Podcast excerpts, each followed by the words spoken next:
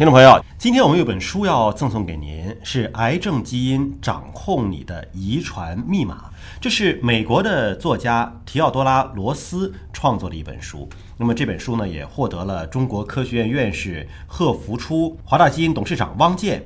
厦门大学副校长韩家怀、作家冯唐和著名的科普作家波罗李志忠的联名推荐。那么今天我们为您送出的这本书呢，是一个签名版，是由他的翻译者夏至。夏至呢是国际肿瘤基因组协作组的协调人。也是中国科普作家协会的副秘书长。那么他作为翻译者亲笔签名，赠送给天方夜谭的听众朋友。如果您想得到这本签名的书籍，如果您对癌症基因感兴趣，可以在我们的节目后台留言，将有机会抽取这本签名的作品。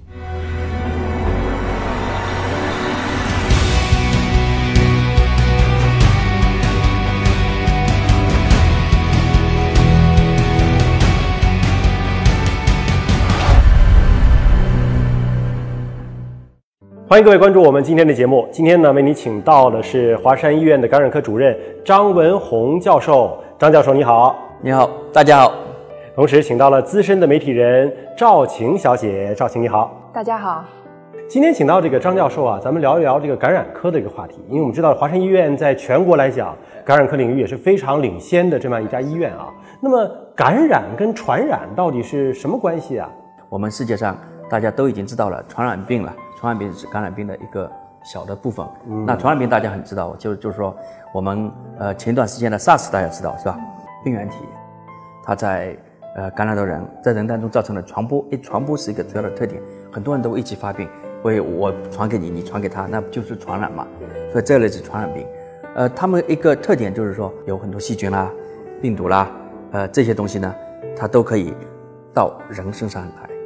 但到人身上是不是都是传染病呢？比如说你今天出去那个感冒了，那你说是不是传染病呢？也是啊，可以传染给其他人吗？那可能一般的普通感冒，那你说，比如说赵小姐对吧？你今天得了感冒了，是不是你一回家，哎，你你说我今天感冒了，是不是家里人都得把你隔离起来？也不用，肯定不会对吧？不用。那这种感冒是普通感冒。嗯。那么普通感冒不是传染病，那流感呢？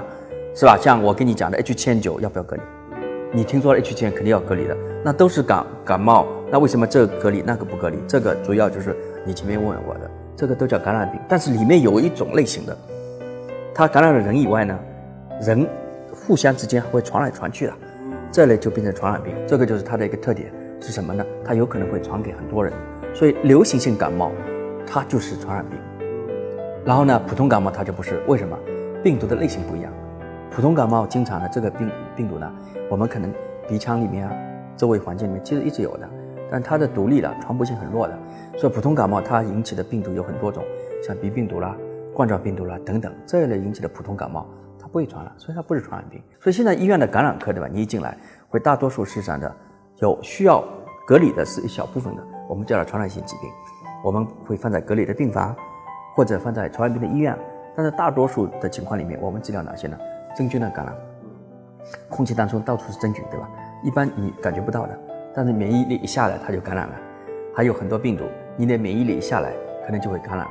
脑炎、脑膜炎，有些病人得到的是肺炎，肺炎它也不是 SARS 病毒啊，是这种，是一般的细菌的感染肺炎。还有些病人心脏也会发炎的，我们叫心脏的有一个心瓣膜很容易得瓣膜的炎症，泌尿系统，老年人的泌尿系统感染很多，对吧？这些都属于感染病的范畴，所以呢，你说那个感染性疾病，其实，在医院里啊，它这个大可以大的很大，这是一点。第二点呢，最近几年更加重要的一个，可能被大家忽略了，就耐药的细菌，不知道你听说过没有？就是抗生素没用了，是吧？像耐药细菌引起的，其实这一类的感染啊，它可能会分布于全身的。所以你说感染科，你现在看什么病？其实我们就看各种各样的感染引起的各个系系系统。我们心心血管的系统，中神经的系统，它引起的感染，实际上都属于感染科的范畴。我们大家都一起商量。所以你前面讲到细菌没用了，这是我们先碰到大的问题。我们怎么去去想办法？这是一种。另外一种呢，事实上就是说，大家知道它感染了，但我不知道怎么感染。嗯，感染源是感染源是什么？找不到，对，是吧？是哪里来的？是什么？所以在这两块啊，一个细菌感染就是。各种各样引起的重症的细菌感染、耐药的细菌感染，还有真菌的感染，呃，还有 呃结核病的感染等等，任何病原体引起的重症和疑难的重症的感染，是我们关注的重点，这是一点。所以你说看哪一科，哪一科都会涉及到。还有我们在二零零三年，大家还记得吧？非典，非典，大家都知道非典，但非典是不是花了很长时间？我们一开始春夏之交，我们有非典，春天就有了，但是我们秋天还没弄明白。我们中国的整体的卫生体系了，最近几年发展非常快，但在二零零三年，我们事实上还是不是那么先进。典型的肺炎我们都知道，它是一个细菌引起的，是最常见的是肺炎球菌，还有等等啊。非典就是一些不典型的细菌。后来是呃，中国在广州的一个医生自己生病了，在香港的时候他就发病了，在宾馆里面就开始传播给别人。啊，这三个整个香港，就是他当时还不知道自己已经感染了这种，但一开始也不知道自己发烧，一到那里就发烧，发烧就开始传播人。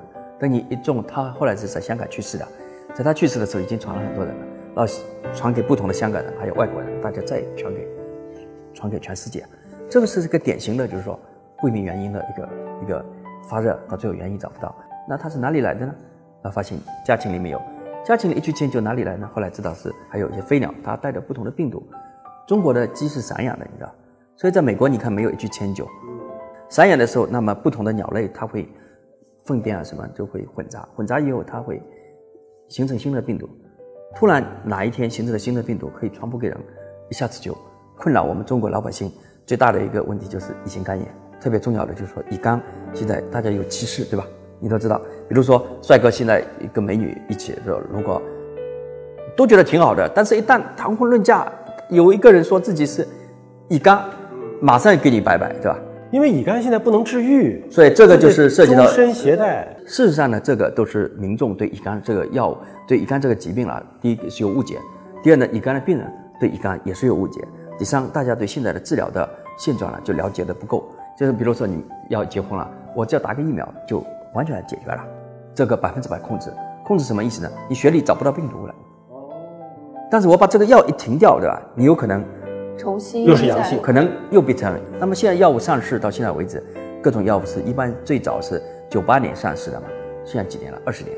那它控制了这个病毒量了之后，是不是意味着它也不传染了呀？一点传染性都没有，而且当中的一部分经过我们长期的治疗，一般我五到十年，我们都有可能让它进到一个新的阶段，这阶段就可以不吃药了。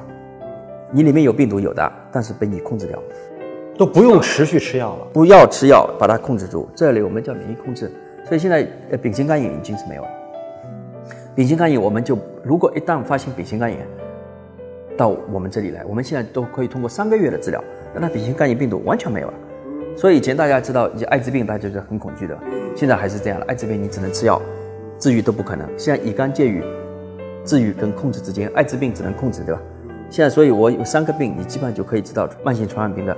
三个状态，第一个艾滋病只能控制，乙型肝炎完全控制，部分治愈。嗯，丙型肝炎，慢性丙型肝炎完全治愈，完全治愈。现在艾滋病的有几种啊？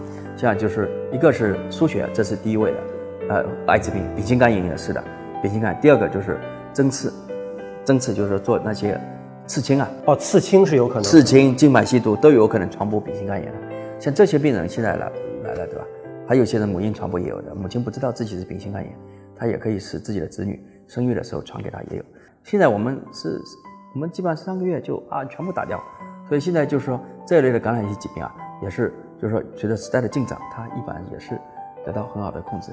好，谢谢张教授，也谢谢赵琴。那我们今天节目就这样了，感谢各位的关注，下次节目时间再会。在整个生物发展过程当中，基因其实一直在变。只要这个环境在那里，环境就是一个模子一样的了。它永远你通过了人可以经过，细菌也是的。所以如果这个人如果一直老是吃抗菌素的话，将来他自己生病了，那么你过来的细菌耐药性就比人家要高。所以很多耐药菌是由于人自身服了过多的抗生素，在体内自然演化出来的，而不见得是说我传给他，他传给我的。